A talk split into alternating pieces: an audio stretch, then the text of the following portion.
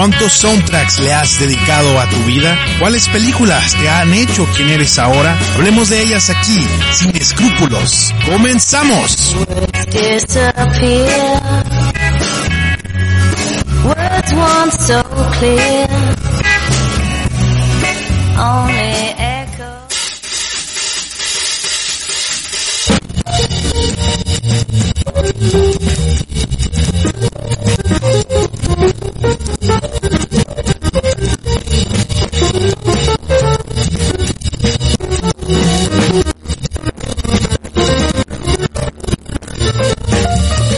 Muy buenas tardes, Hermosillo. Aquí estamos, Sin Escrúpulos Podcast, un formato en el que usted puede escuchar noticias de películas, de series y de cosas audiovisuales que se puede topar en internet.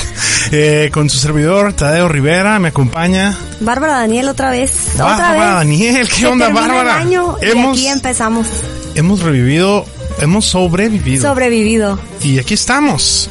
Usted no lo esperaba, yo lo sé, ni yo lo esperaba, pero aquí estamos con Dionisio Corral en los controles. Claro que sí, en cabina de política y rock and roll radio. Para que no se olvide que en política y rock and roll radio también hablamos de cine los jueves a las 3. A las 3. Y vamos a estar aquí, Bárbara, lo prometemos, ¿verdad? Un año más. Un año más. Episodio 001. Comenzamos a hablar.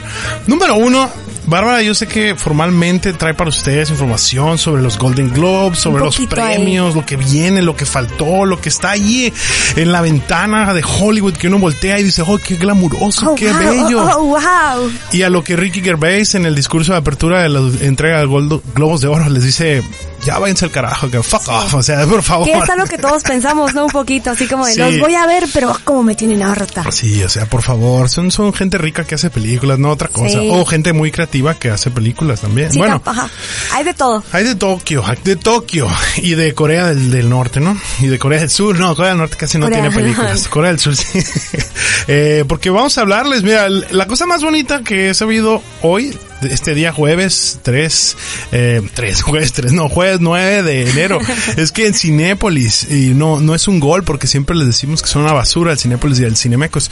El Cinépolis Hermosillo, el que es el que está cerca de la Uni, tiene la película de Parasite. Pero no nada más ese, ¿eh? ya sale también para ¿Ya están los demás? Ah, Creo que únicamente está en el formato normal, 2D o 2D, pues sí, ¿no?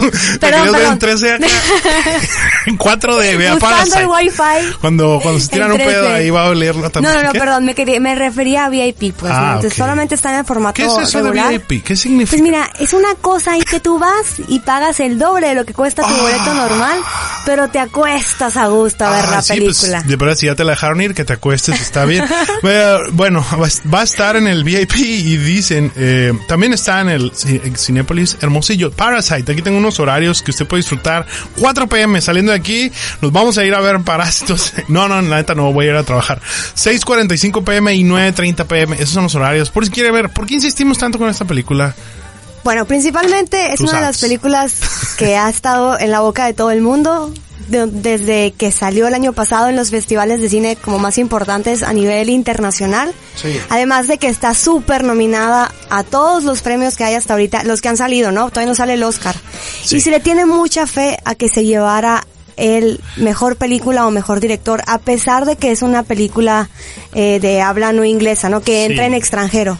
Entonces, Best Foreign Language Film. Exactamente. Ya se llevó un premio en los Golden Globe, ha estado nominado también creo que a los BAFTA y pues nos espera saber cómo le va a ir en los Oscar. Basta de tanta información fútil. me que un mensaje aquí. No, no es cierto, yo lo inventé. Hablemos de cine, hay mucho que ver en el, 2020. El neta 2019 cerró muy bien. Cerró muy, muy, muy bien. Muchas series. Ahorita tenemos algunas cosas que nos quedan pendientes porque Bárbara ya tuvo tiempo de ver series. Al fin Bárbara se pudo sentar a descansar y a ver series. Y en este podcast que podemos hablar, que aquí el tiempo no existe sin escrúpulos, a excepto de que nos diga lo contrario Dionisio, que ya estuvo, ya córtenle. Podemos hablar de cosas que pasaron el año pasado, de Watchmen, Unbelievable, Servant, The Morning Show, esa serie producida en el streaming de Apple. En Apple, ajá. ya Apple se está poniendo las pilas también. Que son a los que les mentó la madre Ricky Gervais. Sí, sobre todo a ellos.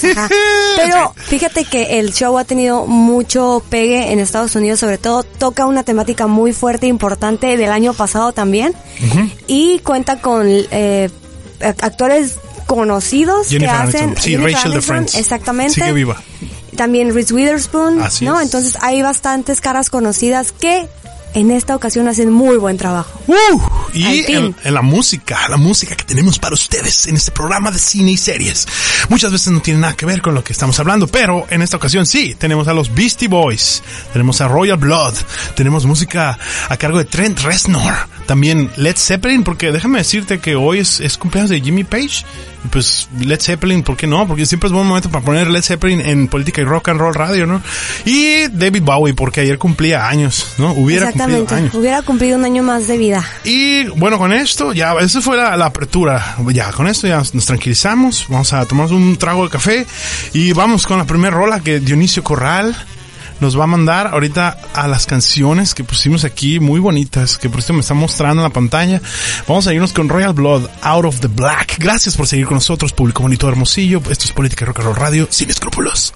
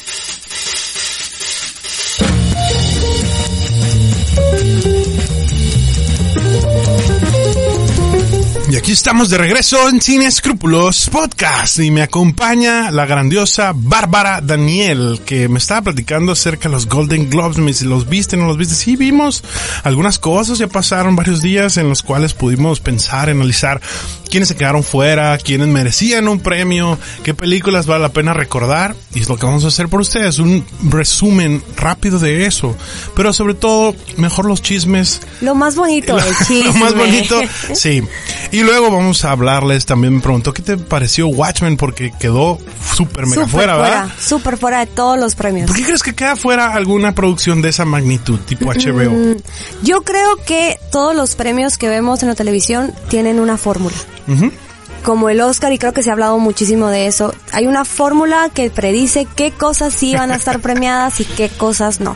Sí. Creo que la temática de Watchmen es una temática muy compleja. Sí, pregúntale a Alan Moore. ese vato está loco, Alan Moore, y muy bueno en todo lo que... Y a pesar de eso sigue estando súper actual, o sea, hace poquito estaba leyendo sobre eso, de hecho, de cómo, cómo buscaron crear una secuencia, una idea que fuera general como hacia lo que está pasando en el mundo, ¿no? Ahorita, o sea, una crítica. Se fueron por un ángulo muy interesante con los de... ¿Qué pasa con este tipo de, de, contenido? Tulsa, ¿no? Tulsa. Ajá. Eh. eh, ¿Qué pasa con este tipo de contenido que a veces es complicado para la gente de entenderle, de gustarle y de que genere un, un como movimiento acertado, pues no, que a lo mejor y no es lo que esperaba la gente. Pues mira, se hace de culto, de rápido. Exactamente, ajá. Se empieza a hacer trending topic, no, pero sí se empiezan a hacer muchos videos en YouTube y en social media acerca de los easter eggs y qué significa esto y las teorías, teorías conspirativas ah, dentro de una serie pues ficticia, eso sí hay para tirar para arriba, pero creo que no, como no se hace trending topic tan rápido, tienen que pagar, pues el billete se va, el billete de la producción y aparentemente lo único que le interesa son más suscriptores, ¿no? Exacto, al, fin, al final es vender, ¿no? Entonces, también teniendo en cuenta que viene una plataforma como es HBO, que le apuesta un poquito de temáticas un poquito más elevadas, y no me refiero al conocimiento, sino que a lo mejor toma temas un poquito más tabú, podemos decirlo así, sí, sí. y que a lo mejor no están en el ojo de lo que Hollywood quiere mostrar en ese momento, ¿no? Entonces, creo que también tiene mucho que ver eso al momento de premiar y de generar toda esta lista de los que de verdad se merecen un galardón de este tipo, ¿no? sí, aunque luego te pones a pensar aquí como un hermosillense sentado en un bache, ¿no? Ahí reflexionando de la vida y pensando en películas. ¿Qué tanto importa un Globo de Oro? ¿Qué tanto importa un Oscar? Bueno, nomás nos importan a los que estamos hablando de películas, yo creo, o para que salga en los titulares de los periódicos que todavía siguen saliendo impresos. y bueno, en los banners, en internet, ah, ganó el Globo de wow, es, pues es una métrica al fin y al cabo. Sí, ajá, es... Pero luego dices, eh, vale madre. Sí, al, final hay muchísimas películas o series o contenido en general que se merece reconocimiento y que no lo tiene pero tiene su gran base de fans, ¿no? Entonces hay gente que lo comprende, gente que le gusta y que lo lleva en el corazón así tatuado y de que, oye, ¿ya viste esta serie? Oye, ¿ya viste esta película? Entonces ahí está la... Suena feo porque es como el el discurso del perdedor, ¿no? O sea, es como de, no importa que no gane nada, pero a la gente le gustó. está chingón, pero no importa. No, no hay Entonces, ¿qué pasa con el Oscar? ¿Qué pasa con el Golden Globe? Que es una estatuilla. Sí. Que la tienes en tu casa, que te dan un chorro de dinero por tenerla y a ellos les sirve pues nada más para poderse codear con mejores mejores producciones, más lana. exactamente, ¿no? O sea, no es lo mismo tener una película que le gustó a mucha gente a tener una película que ganó tres Golden Globes o un Oscar, porque ya es de, eh, hay que trabajar con el Tadeo, ya tiene, dos Oscars. Tiene más prestigio, ¿no? El Golden Globe ahorita. Porque hay, gente en Hollywood que ganó Oscars o Academy Awards y nunca hicieron nada bueno después, tipo Cuba Gooding Jr., tipo Halle Berry, entre muchos otros. Sí, sí, sí. Hicieron algo en algún momento de su vida y pum, después desaparecieron. Ah, y ahí se quedaron, ¿no? Tienen su Oscar, pero pues ya nomás. Es como la, la cura del Grammy, ¿no? En los Simpsons y en todas partes de que, ah, me gané un Grammy y lo tiras. Los borbotones, ey, no tire su basura para acá. Algo así pasa. Oye, hablando de Ricky Gervais y este discurso de apertura, que bueno, eh, miren, él, ¿quién es ese señor con cara de cochito y barba extraña? Pues es un gran comediante de las últimas dos décadas, es lo mejor que hay de este nuevo milenio, ¿no? Porque Usted ve muchos memes de The Office, pero a lo mejor no sabe que el creador de The Office, el original, es Ricky Gervais. Fue. Que originalmente era una serie de televisión británica, ¿no? Sí.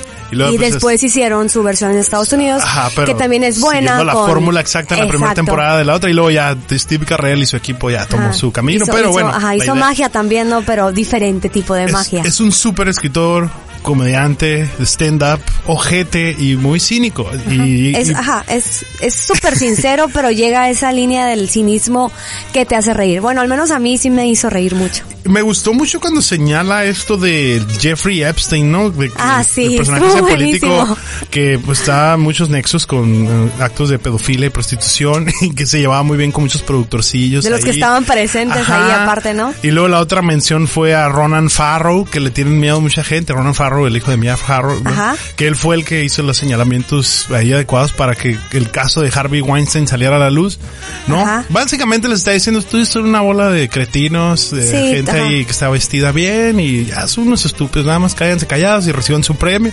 Y se van a su casa, por favor, temprano porque ya nos queremos dormir todos. Y, luego se tomaba un trago y seguía hablando y dice, es la última vez que me importa. Sí, exacto.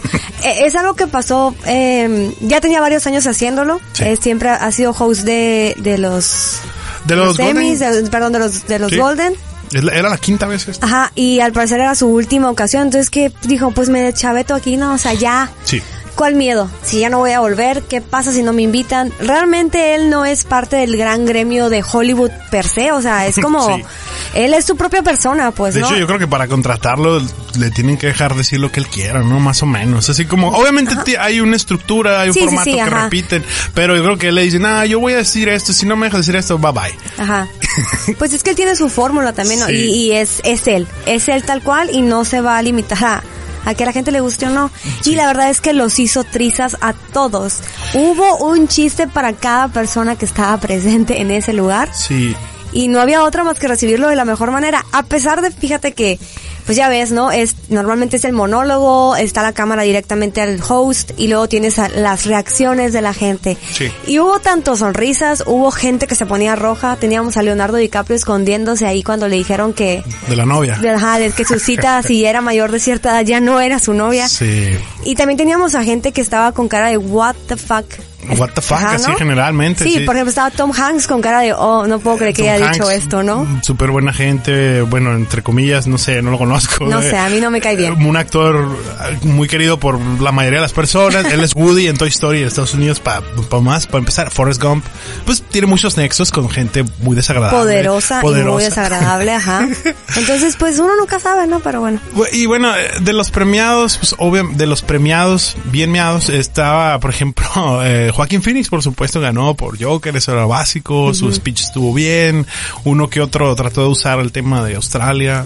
Sí, hubo hubo mucho discurso político, ¿no? Eh, tanto Australia como el, aborto, eh, el de Brad Pitt que dijo que Jack era un idiota por no compartir su tabla con Rose en Titanic. Estuvo bien, ganó Brad Pitt por Once Upon a Time in Hollywood, ganó Quentin Tarantino el, por el mejor guion, pésenle a quien le pese, ahí está, ya ganaron. Nuevamente, la segunda vez. sí, otra vez. Y esas son cosas buenas, está bien, es agradable. Sí, es, es padre ver que tus, que las cosas que te gustan o las películas con las que creas un nexo ganan, ¿no? Se llevan algo. Por, ejemplo... Por lo menos las podemos ver en Hermosillo si llegaron. eso, por eso me da gusto hablar de ellas. Por ejemplo, Joker, mucha gente tenía esa duda y fue conversación en muchas de las pláticas en las que estuve ahí integrada. Es, ¿le van a dar el premio a Joaquin Phoenix por Joker o no se lo van a dar? Por lo que hablábamos de la fórmula, de que hay una temática muy fuerte detrás de la película, de la depresión, de la demencia, etcétera, ¿no? Y la violencia aparte. es que ahorita como que andan muy contracultura o sea, también me pongo a pensar después de lo que acabamos de decir. O sea, no nos tomen en serio si no quieren, ¿no? Pero después de todo lo que acabamos de decir, de que Ricky Gervais dijo esto, se, se rosteó a todo mundo, los hizo leña, les sacó los trapitos al sol. Miren, yo soy mercadólogo, la neta todo lo veo con ojos de que lo hizo para vender más, pues no, lo hizo para que, o sea, agarró esa cura a esta época, que es una época en la cual exponemos a la gente mala, y, ¿no? Sí, hay mucha como libertad de expresión. Y eso vende mucho. Como hubiera dicho Bill Hicks, eso también vende, vende muy bien, ya hicieron estudios, ya se vieron números, exponer a la gente pederastra, exponer a los corruptos, vende, ganas. Y la gente habla de ellos, aquí estamos hablando de ellos. Así que creo que ganaron, Bárbara, ganaron. No hemos hablado de ninguna película y estamos hablando de ellos. Mira, ya qué no, triste, ¿no? Sin escrúpulos ya no trata sobre el ahora cine. Es ahora es como La Oreja o, o como Ventaneando, Ventaneando Podcast. Ventaneando Podcast con acento sonorense. ¿Cómo sí, bueno, pero sí estuvo bien, estuvo bien eso, es todo lo que dijimos. Eh, hubo, hubo buenos ganadores, hubo buenas películas premiadas, hubo algunos que no ni siquiera se presentaron, por ejemplo, está Greta Gerwig con Mujercitas ah, que ni siquiera lo tomaron en cuenta más pues, que para un premio, y por te voy a decir la neta, yo creo, porque Greta Gerwig hizo mucho ruido hace unos años por ser las primeras buenas directoras están ahí. Cuando agarró el spotlight empezó a hablar y mucho ruido pues de que más espacio para las mujeres. Y como que eso no les gusta todavía sí pues como que todavía mucho misógino en ah, Hollywood ganaste y aprovechaste tu momento para hacerla de feminista. No te vamos a quitar Meryl Streep ven otra vez. ¿Sí explico? llora. y de que puta otros cinco años más vamos a esperar para que ganen en estos premios no hubo ninguna mujer en, en dirección no en dirección ni en guionismo ni en nada de eso. Cuando sí hubo varias eh, películas desarrolladas escritas o producidas por mujeres, ¿no? Sí. Por ejemplo, una de las que sí ganaron está Aquafina por The Farewell, la ah, despedida. Yo pensé que era un comercial de Aquafina. Neta, neta, no los vi, o sea, los vi después en el recuento de los daños. La verdad, la verdad es que como dijo Ricky, sí estuvieron bien aburridos. Sí, Ricky dijo algo que es algo con lo que quiero cerrar esta parte de, de los Golden. Ricky dijo, ¿para qué estamos viendo esta pendejada? No o sea, es bien aburrido, mejor pónganse a ver Netflix. Ajá, mejor pónganse a ver una serie. Hasta recomendó una, creo, ¿no? Hasta recomendó, sí, la de él, Afterlife. Ajá, Afterlife, sí. La que él hace. Entonces... También tiene una que se llama Derek. Está muy buena la de Derek. La verdad es que no, no he visto nada de él. mucho solo de Ricky. sus, solo sus... Ricky te harta como después de ver unas dos temporadas con su cara. O una temporada ya te hartas, ¿no? Dice, ay, me voy a desintoxicar de Ricky Gervais. Es demasiado. Sí, pero en sus series no es tan cínico y prosaico. Es, es, eh, tiene series con mucho corazón que tocan fibras muy delgadas, ¿no? Entonces, tiene ese power, como todo buen comediante. Eso es bueno. Y de ahí nos vamos a brincar a la siguiente canción, Bárbara, para entrar al tema de los Watchmen. Una canción hecha por Trent Reznor y compañía, ¿no? Porque no sé quién, quién le ayudó. Es una de las que hizo composiciones originales para la serie de HBO que no ganó nada. Nada, ni siquiera estuvo nominada. Sí. Cero. Pero la verdad es que tanto el soundtrack como la serie es un muy buen tema del que hablar y cosa que pueden ver ya en línea. Y como no hablaron de ellos allá, vamos a hablar vamos a de nosotros aquí sin escrúpulos.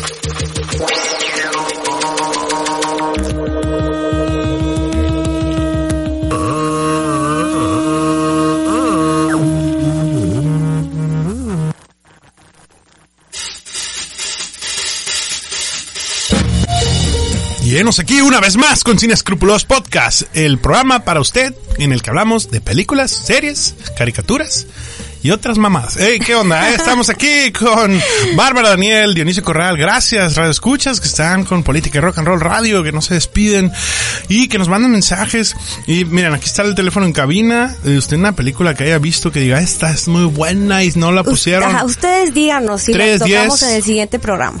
3, 10, 40, 94. 3, 10, 40, 94. Aceptamos solicitudes, quejas, aceptamos bonos también en efectivo, aceptamos agua. Puede mandarnos su piratería para que la veamos. Piratería, no, no hay que fomentarla. Yo la compro mucho, pero no la fomento. No, pero es que está difícil, la verdad, cuando te gusta mucho el cine y las películas que quieres ver no llegan a Hermosillo, ¿qué haces? Es un problema muy grande, no sé si en todo México, en toda Latinoamérica, pero es un problema muy grande que poder ver las películas en el momento que llegan. Exacto. Y las series, cuando no pagas un servicio de streaming como HBO, ¿en cuánto está HBO ahorita? Como 150 pesos, 130. Ay, ni aunque... Imagínate pagar todos los streamings. Ah. Apple, el de Apple, que es nuevo, el Disney que va a salir este año. No, ni, ni divorciándome. Netflix, o sea, no, o sea, no. No, no se puede. Saludos a mi esposa que está escuchando. Claudia, te mando un beso en la un boca. Un saludo a mi amiga la fan de My Chemical Romance. Gracias por escucharnos con, es una de nuestras ocho radioescuchas. Ya bajaron como, antes eran nueve, pero bajaron como, tardamos tanto en volver. sí, no. Nos tomamos unas largas vacaciones, ¿verdad? Sí, la verdad. Hacían falta también. Hacían falta. Para ver más cine. Uno que a esto se dedica a ver películas. Sí, necesita tiempo para recostarse en sus dos para y verla. meditar ahí. Sí, claro. ¿Por qué crees que no he visto The Irishman? Mm. Porque no tengo cuatro horas libres, señor Martin Scorsese. Maldita sea, Martin Scorsese, maldita sea. Haga una, un cortometraje, a ver, de... de que hay que dividirlo en cinco episodios. y así a lo mejor los puedo ver. Sí, es cierto. Pero bueno, Watchmen. Watchmen. Es un tema muy amplio y muy abstracto para tocarlo. Yo creo que necesitaríamos toda una semana hablando de Watchmen, sobre todo de la serie de HBO para, Exactamente. para poderla explicar. Nomás voy a empezar por esto. Alguna vez ya hablamos de lo que era Watchmen, la película que hizo Zack Snyder, basada en la propiedad intelectual de Alan Moore que ahorita ya se la pasaron por el arco del triunfo. Exacto. Solo hay ahí como unos pequeños sí. hay una gran diferencia. ¿no? Pero hay una gran diferencia entre la película del 2009 y el, la obra original. y es el final, es en el final de la obra original eh, cae un monstruo, uh, ¿cómo? Es un pulpo gigante. Es un pulpo gigante, un calamar gigante, Un calamar, sí. Ah. Y hacen que mata a medio millones y millones de personas, no sé cuántas, pero esa era una idea de Byte del señor Ozymandias. Exactamente. Uno de los personajes de Watchmen. Para unificar a la humanidad en contra de un mismo enemigo, ¿verdad? Propaganda. Se le llama propaganda, señor. Sí, propaganda, sí, sí, sí, sí. Eso hizo el señor Ozymandias al final de Watchmen, el, el cómic Así es. Y ahorita Watchmen, el cómic está, está muy cabrón. Ahorita sí, ahorita se puso muy bueno. Pero ya no es de Alan Moore, ya no es canon de Alan Moore. Porque anda Doctor Manhattan peleando con Superman. Pero aquí, ya, pero creo que yo no me, quiero meter en eso. Aquí me estoy metiendo en problemas y eso es otra historia.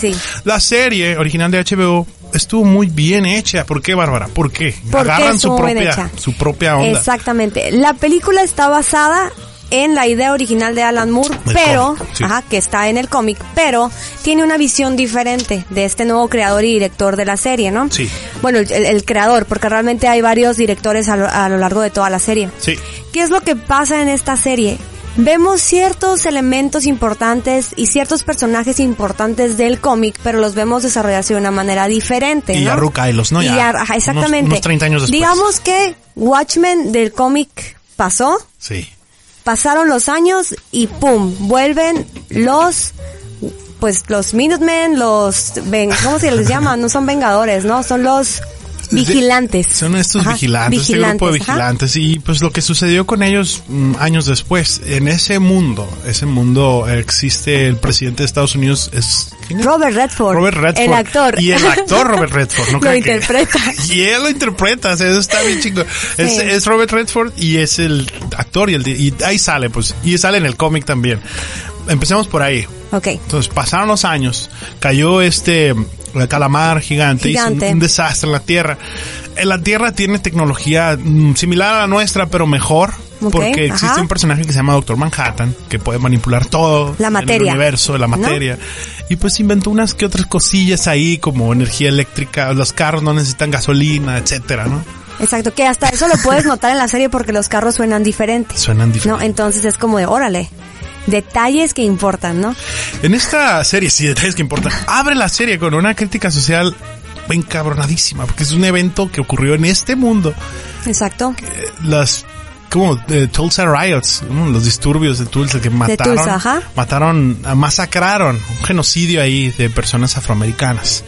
Así es. Y usted dirá, ¿qué, qué me importa a mí ver una serie así? ¿Me vale? ¿Acaso me va a entristecer? ¿Me va a hacer sentir mal? A lo mejor, ¿no? Que de eso se trata. de eso se trata. Por ahí Agarre vamos. conciencia, señor. Este no es una serie Señora. para sentirte bien y sonreír y verte al espejo y decir, jaja, qué buen día es hoy. Que ese es un detalle que sigue desde la línea original de la temática de Alan Moore. O sea, Sí, la pero- temática que tomaba Alan Moore no era una temática sencilla.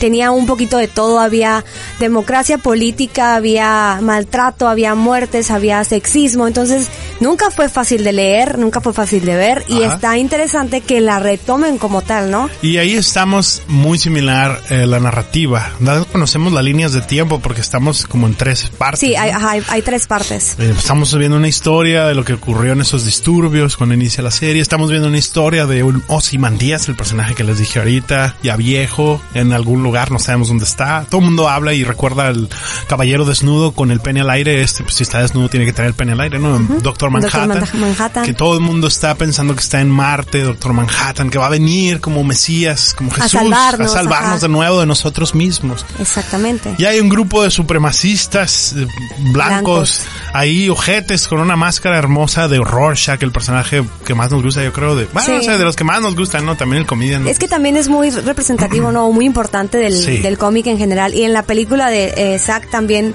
tenía esa importancia el personaje. Entonces Sí. es como de, qué difícil odiarlo. Qué difícil odiar su cara. Y estos supremacistas tienen el diario que dejó Rorschach al final de los eventos ocurridos en el cómic y en la película que usted vio en el 2009. Lo tienen en el diario y lo usan como, yo dije, como una tesis, lo usan como, no sé, como lo- su Biblia. Exacto. Para matar gente de otro color, para matar policías, para matar a mucha gente. Exactamente. De ahí se basan para generar su eh, teoría del racismo, Su ¿no? plan. Ajá. Su plan malvado para erradicar los sí. afroamericanos. Y con esto que les acabamos de decir, apenas estamos rozando Es la superficie poco, de todo lo que abarca esta serie. Entonces, ¿qué quiere, qué segmento quieres decirles, Bárbara? ¿Con cuál crees que puede ser el jamón del sándwich que la gente quiere mo- empezar a morder para que vea la serie? Yo creo que algo importante que hay que reconocer es que la serie solo tiene a dos o tres personajes principales que eran del cómic Ujú. y está, bas- es- y está creando nuevos personajes. Entonces es, es importante que cuando la veas no creas que vas, vas a ver lo mismo que ya leíste en el cómic. Es una historia totalmente diferente que está ligada a lo que ya vimos o que ya leímos, ¿no? Para los que somos fans de Watchmen. Sí. Que sé que hay mucha gente a la que le gusta En la esta- historia, ¿no? En esta época en la cual estamos sobresaturados de películas de, de superhéroes y así va a seguir lloviendo y lloviendo, pues también está esta alternativa. No cabe destacar que ya lo dijimos una vez, aquí está otra vez. Esta, esta serie Watchmen le, le pega, un, sí, le pega duro a, a la de Boys, le pegó duro a The Watchmen porque dijeron, ah, es como la de The Boys. No, The Watchmen Ah. salió primero, ¿no? La serie The Boys de Amazon Prime, de Prime Video. De hecho, no. Salió primero The Voice. ¿no? Ah, la bestia, pero el cómic. Ah, sí, el cómic sí, no, el cómic Sí, salió pues, mucho después. Por eso, ajá. pero le pegan, dicen, ah, está copiando aquella. No, no, no, No, está no, copiando nada, está copiando nada. Esa- Está- y están son- en obras originales de los 80. Ajá, y además son, son contenidos totalmente diferentes, ¿eh? O sea, Sí. a la gente que vio The Voice, la serie, estoy hablando de la serie directamente, los que vieron The Voice saben que es una peli- una, una serie sangrienta, que hay un, un poquito de... Muy sexual Ajá, me- por eso me también, ¿no? Ajá, Ah, tiene mucho, mucho más morbo, más este tipo de temáticas más fuertes. Y Son Watchmen más te juguetones maneja, también. ajá, Watchmen te maneja una temática que está basada en el cómic Watchmen para mí es un drama con muchos superhéroes. ¿no? Exactamente. Es un super drama. y muy policiaco. Sí. Muy policiaco. Y Entonces, el- la actriz principal, que creo que sí se la rifa, la verdad, es la esta Regina King. Regina la, King, la actriz ajá. principal, la que es, es Sister- Angela Abar, ¿no? An- Angela Abraham y Sister Knight, ¿no? Sister Knight, Ese ajá. personaje, quédese con ese personaje. Muy buena actriz, la Regina King. Eh, es fuerte ver lo que sucede al final porque se va a quedar con la boca abierta y de, "Ah, no aprendimos nada acá, no sé a dónde se fue este cabrón, a dónde se fue Ajá. Doctor Manhattan, ¿no? Sí, ¿qué, ¿qué es lo que pasa? ¿Sabes qué? Que te deja un chorro al final, sin spoiler, chicos, te deja muchas dudas. Ni siquiera hemos hablado nada de dónde estaba Islandia, no hemos dicho No, no, dónde estaba la No hay nada baja. Es No. mucho, mucho. Sí, es que hay mucha información, porque en primer lugar los primeros cinco o seis capítulos duran 30 minutos, Sí. pero los últimos capítulos duran una hora. Entonces realmente no es una serie de 10 capítulos, son más capítulos de 30 minutos. Y qué bonito, ¿verdad? Ver algo así. Exacto, o sea. Te deje pensando. Que, te deja. ¿Qué más? ¿Qué pasó? ¿Qué va a pasar? Ahora, ahí te va la triste historia o el triste comentario del día de hoy. ¿Qué? Todavía no sabemos si va a haber una segunda temporada. Yo estaría contento con que no hubiera, y sé que los creadores, bueno, no creadores, los que encargados de hacerla. Ajá, de la serie, ¿no? Dijeron que este episodio en el mundo de Watchmen ya se cerró. Ya se cerró, exacto. Watchmen, ¿eh? Watchmen. ¿Cómo sería en español de España? Los, los, vigilantes. Los vigilanteados. Watchmen, los, vigilantes. Los que ven mucho. Ay, no, no, sé. no, Bueno, nothing ever ends es una de las frases que siempre están dando una y otra y otra vez en, en esta serie. Y usted va a ver mucho acerca de relojes mucho de relojes, mucha simbología aquí y allá, mucho acerca de la sonrisa, que es el smiley face. El, tiempo, la sonrisa. El tiempo, que va para allá, que va para acá, que en realidad no, no importa, porque el tiempo, Doctor Manhattan, el personaje azul con el pene al aire, él, él lo interpreta de otra manera, Bárbara. Para él no existe presente, pasado y futuro. él todo lo ve igual. Todo lo ve igual. Pero como no es un dios que es omnipresente, solo puede ver lo que él está viendo, no lo que ven los demás. Ajá. Y qué desastre hemos dicho, ¿no? Suficiente locura hay ahí como para que se entretenga una mitad, una mitad de un año. Fácil. Y hay locura para todos, ¿eh? O sea, si les gustan las peleas, si les gusta la acción, si le gusta los vigilantes, si le... Los vigilantes. Si, está traumado con el tiempo, como yo, le va a encantar esta serie. El tiempo nomás. Bueno, sí. Y el personaje este que le hace homenaje también a Rorschach, que se me gustó mucho, el, el vato de la máscara que te... Es Scarf... No, no, no, no. Scarface, no, ese es Tony Montana. Se llama... Eh... el vato que entrevista gente y los hace decir la verdad. Ese vato, ese vato me gustó mucho.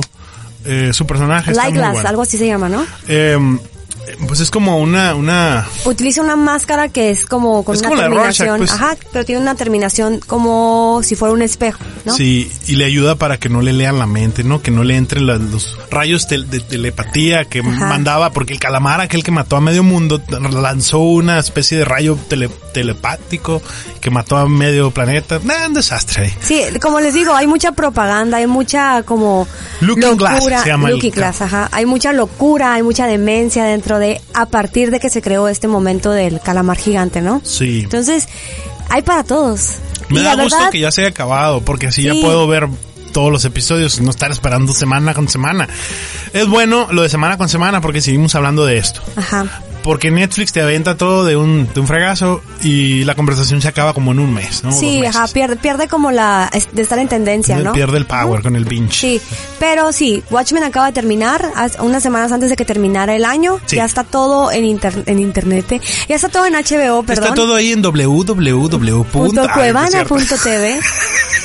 y pues véalo, mándanos sus mensajes y nos dice si le gustó. La verdad, ojalá que no haya segunda temporada. Ojalá que no, ojalá que no y ojalá que ya todos Ojalá no le lleguen esta al propia, y al que algún día le paguen a Alan Moore todo lo que le deben, ojalá, pero nada de eso va a suceder.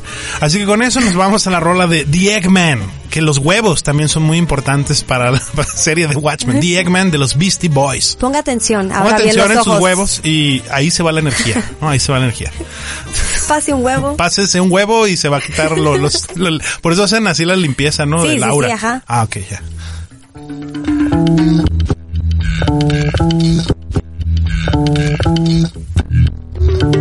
Ay. To the fridge and pulled out an egg. Smoked he had no hair. Lost that shot, he was caught out there. Saw the convertible driving by. Loaded up the slingshot, let one fly. He went to find he didn't have one. Put him in check, correct. Kill a symbol of life. A boss that dies to bust out your wife. I pulled out the jemmy, thought it was a joke. The trigger, I pulled his face. The yo. Reached in his pocket, took all his cash. Left my man standing with the egg mustache. Stop us, come, a dime, a dozen. When I say dozen, you know what I'm talking about, boy. Yeah, that's right. I'm the man. Driving around, taking to town. Oh, Always got my windows rolled down. Once upon a time, Humpty Dumpty was a big fat egg. Playing the wall, then he broke his leg. Busted out the window three minutes high. It's the the chicken on the egg. I ate the chicken and then I ate his leg. Running the trains, in between walls and pull out the station. We're gonna get you. Drive by egging. Like in LA. Just thought my little cousin to say. Sometimes hot oil. Sometimes funny. Right? Chicken not a funny. Dummy. Wow. It's no doing it. Yeah. And I'm going it, yo. Now they got me in the soap. But I don't care. Everything that I can call, get your people out there. Welcome to my club. My club night.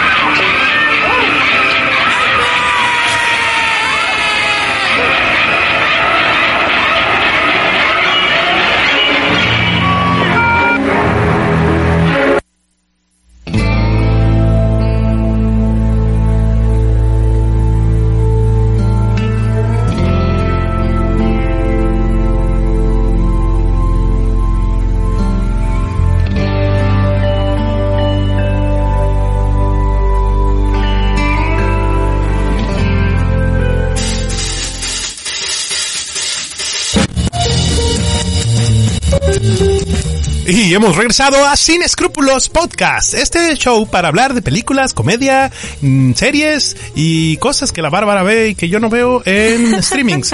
Bárbara Daniel y Tadeo Rivera los acompañan en Política y Rock and Roll Radio. Hola, hola amigos. Un saludo, aprovechando Tadeo que estamos en eso, un saludo a mis amigos, nuestros nueve seguidores. ¡Eh! Saludos. Un saludo a Chava que nos escucha desde Guadalajara, si nos Chava. sigues escuchando. Saludos, un saludo Chava. al Turi. Un besito al Turi y al saludo- ok, un besito a los dos. Y un saludo a mis amigos de la oficina, ¿no? Ahí al la Mario, a la Sofía, Eh. la Giselle, la Yo a los de mi oficina no, porque no saben que estoy aquí. ¡Eh! ¡Eh! Bendita, bendita ignorancia, eh. Saludos a todos los radioescuchas de Política y Rock and Roll Radio que aguantan este segmento de Sin Escrúpulos. Sí, gracias, gracias por Gracias por dejarnos aquí. Aquí están los teléfonos en cabina todavía, 310 4094, ya sea para recomendarnos cosas o decirnos, hablan de eso, no mames. O ya cállense, Ya no, cállense. paro, por favor. Ese ya cállense, no lo vamos a apelar mucho, pero también puede decirlo. Ahora vamos a hablar así, en rapidín, rapidón, yo les tengo un tema. Porque ver. hay más que queremos decir, pues Hay muchas que cosas. decir. Yo quiero hacer el micrófono a Bárbara ahorita con todas las cosas que vio que yo no vi. Pero yo vi, Bárbara, y anoche apenas me la terminé. Oye, suena bien raro. Anoche, a- anoche acabé cuando terminé de ver The Witcher. The Witcher. De Netflix, ¿no? De- sí, The Witcher de Henry Cavill, Superman, el papito, el pedazo de carne ese de Superman. Henry Cavill ah, tiene una serie que se llama The Witcher. Ya sé que todo el mundo ha visto los memes, ¿no? De que dicen este vato, que con el pelo blanco, vaya. Sí. Es un brujo, sí, es un brujo. El, el, el magias, ¿no? Como dirían en España. Es, mira, yo El soy un neófito en videojuegos que hayan salido después del 2005. Pero sé que en, eh, pues, en los que juegan mucho saben que The Witcher es una saga grande, una saga en el cual pues es un mundo para pelear contra muchos monstruos, dragones, clásico, ya se la sabe. Eh, todo lo que hizo Tolkien lo han violado y fusilado una y otra vez. Eh, todo lo que sea calabozos y dragones, ahí está una vez más en The Witcher. Pero con un tono más triste, más lúgubre, más así como para la fregada de que mm, muy probablemente nadie va a estar feliz. Sí, el The Witcher es un vato con el pelo blanco, es un humanoide, un mutante le llaman ahí, que vive en este mundo de reyes, dragones y princesas y magos. Y ahí anda cruzando como, como cazarrecompensas casi, porque él mata a monstruos a sueldo. Quiere que le paguen. Le gusta pistear, le gusta fornicar y le gusta comer. Es como un vikingo entonces. Ahí anda ahí, pero no habla mucho. Nomás Ok. Pero bueno, fuck. es Henry Cavill, ¿para qué quieres que hable? Pero ah, miren, sus músculos hablan por él. Es lo mejor que pudieron haber hecho por Henry Cavill muy bien. Cuando vio que se le estaba yendo para abajo todo el universo a Zack Snyder de, de DC Comics, Con Superman, ¿no? él la vio venir, sí, dijo, "Hija". ¿Sabes qué? De aquí no es. ¿Saben qué? Miren, ahorita voy a renovar el contrato. Nomás tengo una cita acá, ahorita vengo. Y se fue a Netflix acá. Firmó acá, pum. Golpeando las paredes de las ventanas de Netflix. Por favor, sálvenme. Y le, le da le da mucho, ¿eh? Ocho episodios de esta saga hermosa. Eh, voy a decir hermosa porque me gustan mucho las, las series que, que tienen tonos grises y que hay monstruos. Me gusta eso. Mira, yo respeto un programa, una película que matan bebés. Y o sea, Órale. yo respeto a eso y sobre todo que hay desnudos frontales de hombres o mujeres y matan bebés, ya son cosas serias. Y ese tipo, ese tipo de ficción es fuerte, ¿no? Porque no va a ser para todo el mundo, ¿verdad? Sí, o sea, sí, sí, pues. Aunque sí. los niños la estén viendo, ¿no? Aunque esté en Netflix y todo el mundo pueda verlo. sí. Y, y pues desde ahí dices, ah, pues está bien. En un episodio hizo lo que Game of Thrones no hizo en un dos años, ¿no? Y esto es, me lo robé de un meme que vi por ahí, que Homero le dice a Bart, que ves, ¿por qué no aprendes? Aprende a Game of Thrones. Ok, ok. Hay una Eso- guerra en el primer Ajá. episodio. Hay sexo, hay mucha sangre, hay gore, mucho gore. Y conoces los personajes rápido, así rapidín. ¿Cómo vas? ¿Cómo vas, papá?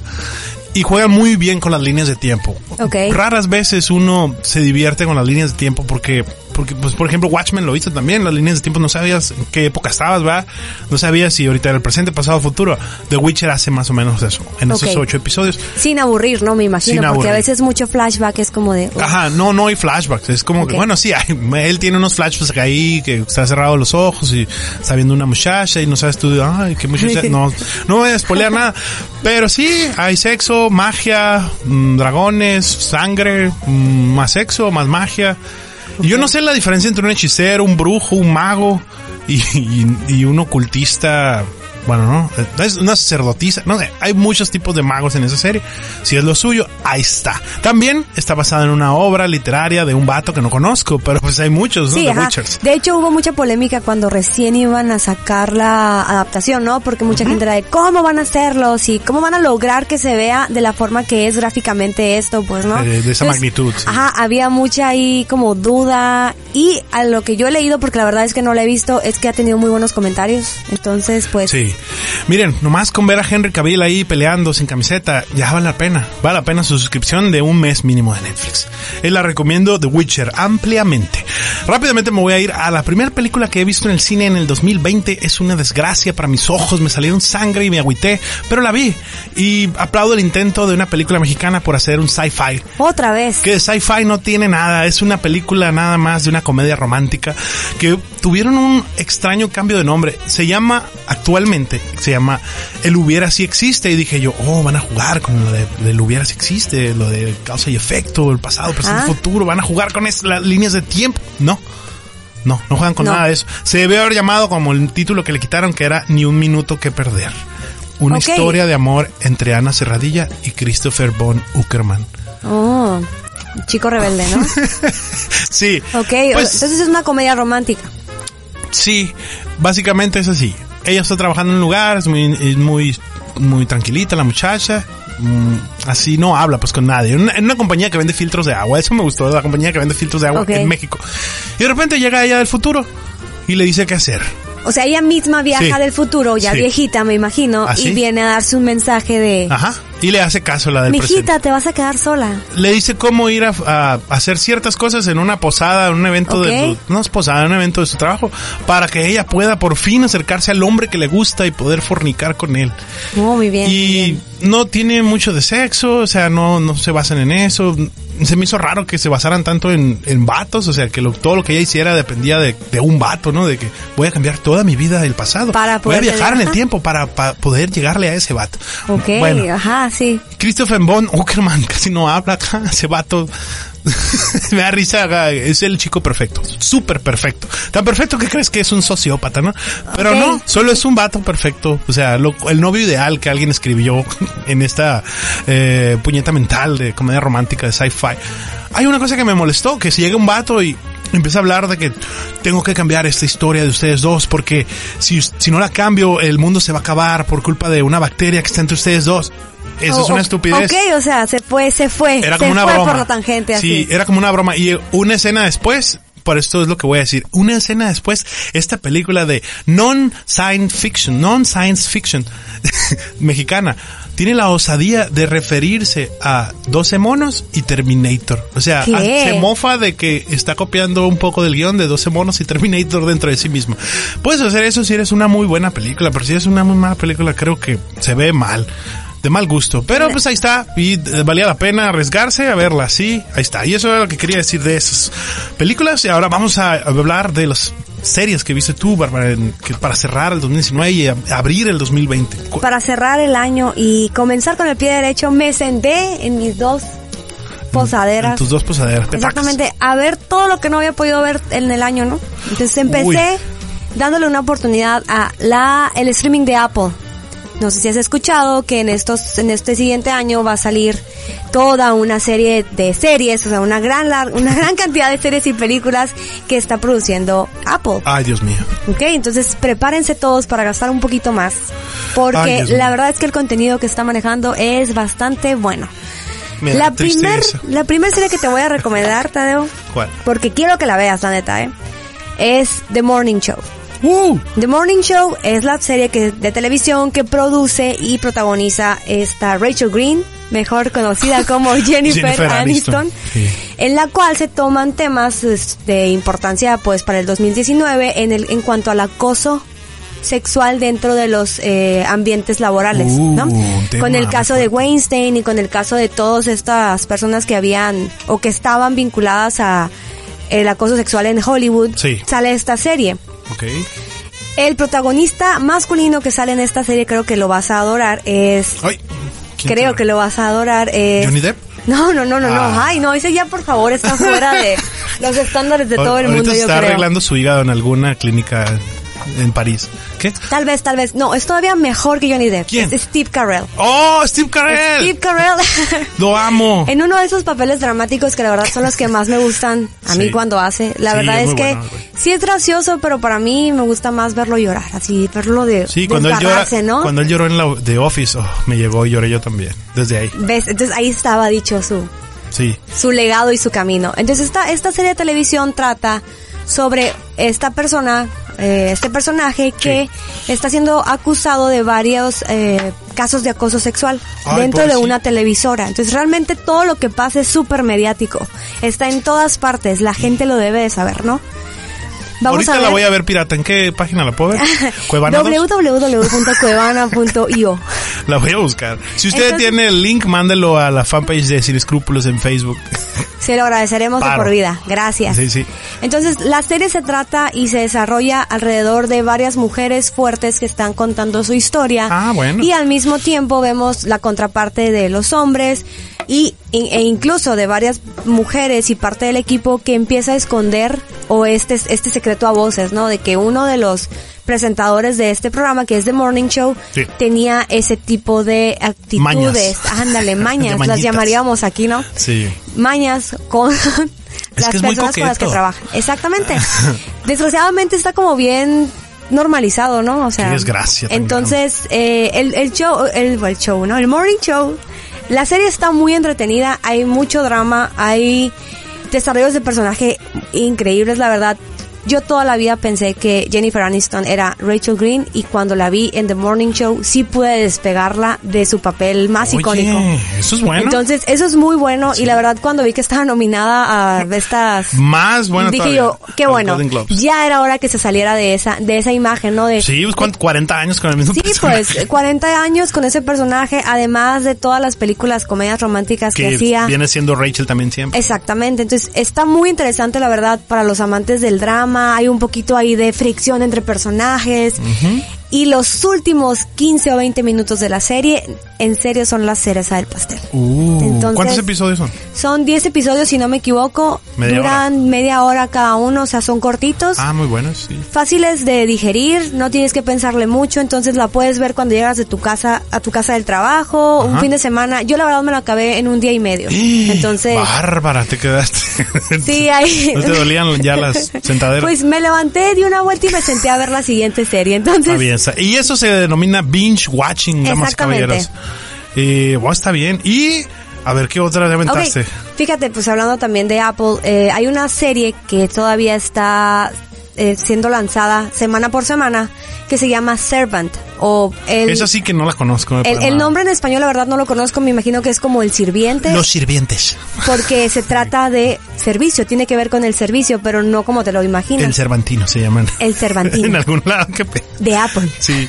De Entonces, Apple. Servant se trata de una familia que tiene un hijo y pasan por una desgracia fuertísima Sí. que lleva a la pérdida de su hijo, del bebé. El bebé fallece Oh. de muerte de cuna. Shit.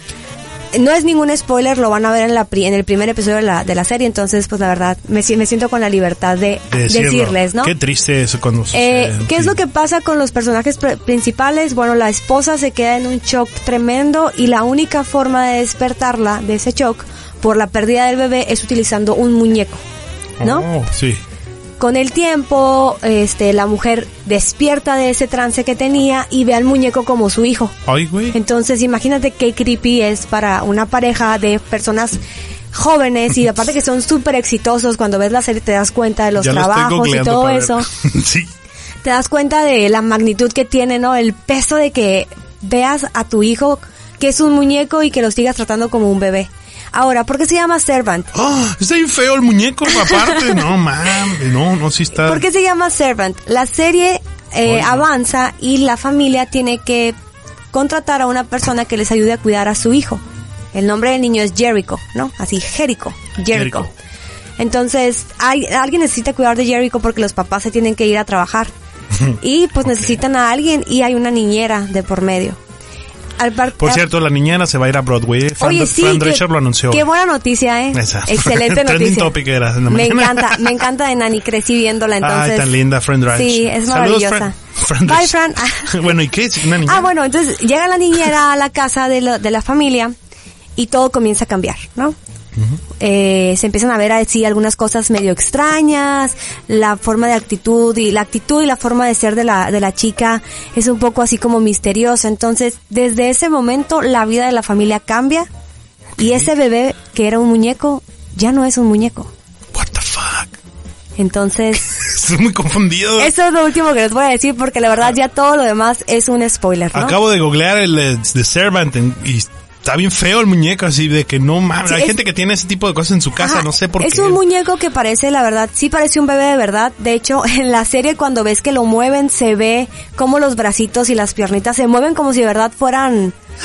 Ajá, así, o sea, ¿no? La piel, el cabello, se ve todo súper natural. Entonces es como de, No ¿what? lo haga, compa. Si usted quiere comprar uno de estos, no, no lo sí, haga. ajá, no, no, no. Absténgase. Sí. Pero bueno, la, la serie no es de terror para los que le tienen miedo a Ah, este no. tipo. No es de terror, es un thriller. Hay un poco de, de, de ahí miedo psicológico y estas ondas que a lo mejor te crean la tensión de que algo va a pasar, algo va a pasar, pero no hay momentos en los que te asustes como para no volverla a ver o para no dormir en la noche, ¿no? Entonces, está interesante, la verdad, es una buena puesta en escena, algo diferente a lo que estamos acostumbrados últimamente, hay mucho drama, después de Game of Thrones con todo lo de los dragones, ahora de Witcher, ¿no? Sí. Está padre ver algo que está como más basado en un momento Creepy real. Ajá, Que real, pudiera ser real. Ajá, que pudiera ser real, ¿no? Exactamente. Bueno. Entonces, la serie todavía no se acaba, le faltan dos episodios más que salen semanalmente, pero si tienen Apple TV o Apple Plus, creo que se llama, Sí. lo pueden ver ahí o, Www.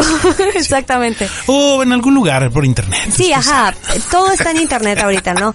Sí. Entonces, recomendada. Está genial esa recomendación. Me encantaría verlo. Gracias, Bárbara. Nos faltó hablar de Unbelievable. Unbelievable. Eh, ¿Dónde eh, Unbelievable está en Netflix? En Netflix, sí. La, la serie esta ya tiene rato que salió, ¿eh? O sea, Sí, es, sí. es del año pasado, mediados del año tal vez. Policíaca, bueno, detectivesca. Es detectivesca. ¿Cuál es la diferencia en esta serie? Que está, todos los personajes principales son mujeres. Eso es genial. Entonces ¿Y la vemos. actriz Y la principal? actriz principal es nuestra novia Toni Collette. Tony Colette. Toni un Collette. personaje que más. está increíble otra vez. Y la otra actriz, esta güerita, no te voy a decir cómo se llama, pero ¿de qué se trata? Ver, La serie, la serie trata de dos detectives que comienzan a investigar em, ciertas incidencias en violaciones en lugares cercanos por eh, ubicación. Sí, empiezan a como triangular. ¿no? Exactamente. Los Hay- el, primero vemos que pasa una vez vemos a las personas a la que le pasa la primera violación, el primer, la primera vez que entra alguien en su casa y después vamos viendo cómo se desarrolla uno a uno y se van juntando para darse cuenta que no fue un caso de una sola vez, ¿no? Ajá. Que hay algo más detrás de lo que había, el le había pasado a alguna persona. El modus operandi era similar. Exactamente, Ya. ¿no? Entonces ahí entramos como casi casi asesino serial, ¿no? Y estos shows de detectives que nos encantan, tipo Mindhunter. Ando muy de- metido con esas cosas yo, de los de casos de la vida real, que están más friki de lo que te imaginas. En mi caso somos fans del... Misterios eh, sin resolver. mm, No. ¿Cómo se llama? Hay un canal en, en cable que se llama Discovery ID, creo que se llama. Oh, de- este es tema. Todo el día. Ay, un no. programa tras otro de asesinos seriales o cosas bien sacadas de Sí. onda que le pasan a la gente de verdad. Y la verdad estamos obsesionados con ese canal. Me encanta, me encanta ese tema y esta serie lo aborda de una forma, de un- en una, una visión muy seria, muy seria. Sí, la No- verdad no es que- es una cosa para jugar, ¿no? No, ajá, Y no es de la vida real, ¿verdad? Sí, está basado, está basado en un hecho real. Ok, ok. No te puedo decir que tan real sea la, la, la adaptación de la serie, pero Sí. El personaje central es una chica, además de Tony Coletti y la otra detective. A la otra detective les diré el nombre, jamás se van a acordar este nombre. Ahorita se la doy. Merritt Weber. Merritt Weber. La- siempre la ven vestida de doctora ella, pero es buena actriz. Ok, es una de esas actrices secundarias, ¿no? Que Sí. siempre da lo mejor de sí. Siempre. Ok, pues sí, deberíamos de recordarla porque la verdad se la rifó también en la serie. Sí. Bueno, está muy buena esa serie. Y si tienen un común denominador, esas cosas que salen quizás en el Discovery de ID, en Unbelievable, en las series de misterios sin resolver y todos esos programas, el común denominador es el semen. Cuando encuentran el semen, Ya valió todo. ya valió, descubren quién es o tratan de saber de quién viene ese semen. Es que casi siempre, si no hay semen, valió madre, no pueden encontrarlo. Ya no saben qué hacer. Tardan mucho más. Pero no, en esta de Unbelievable es la que he visto yo más seria, más, más, aparte de True Detective, claro, ¿no? Ajá, Pero esta está basada en hechos reales. Pero también lo que pasa con Un- Unbelievable es que el personaje central es esta niña que por primera vez dice que alguien la violó, que tuvo este problema, que alguien entró a su casa y nadie le cree. Ajá. Nadie le cree y una y otra vez hay gente haciéndola sentir eso, sí. menos y haciéndola pues que se sienta como que no tiene nadie que le ayude, ¿no? Y hasta la hacen cambiar su discurso y hasta Una ahí. y otra vez. Ajá. Entonces está interesante, está profunda, pero la verdad es que vale mucho la pena también. En un binge watch te la echas en unas seis horas. Sí, es cierto. Muy fuerte. Bueno, y con eso nos despedimos con temas de violaciones y películas fuertes, no, series, series, Series. muy fuertes. Eh, pero no sin antes decirles muchas gracias por quedarse con Sin Escrúpulos, por no decirnos, ¿saben qué? Ya no vuelvan. Yo fui Tado Rivera. y yo soy Bárbara Daniel. Gracias Dionisio Correr por no corrernos y vamos a irnos con una rola de David Bowie de Bárbara. Así es. Esta canción, para despedirnos nada más, es una canción de David Bowie que sale en su película Labyrinth. La canción se llama If the World Comes Down. ¡Woo! Nos vemos a la próxima.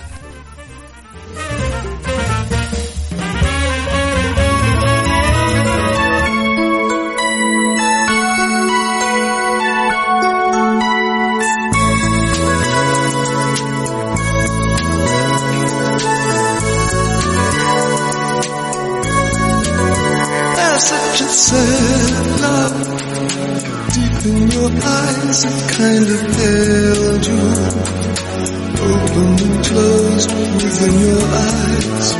I'll place the sky within your eyes. There's such a cool heart beating so fast in search of new dreams. A love that will last within your heart. I'll the moon within your heart. As the pain sweeps through, makes no sense for you.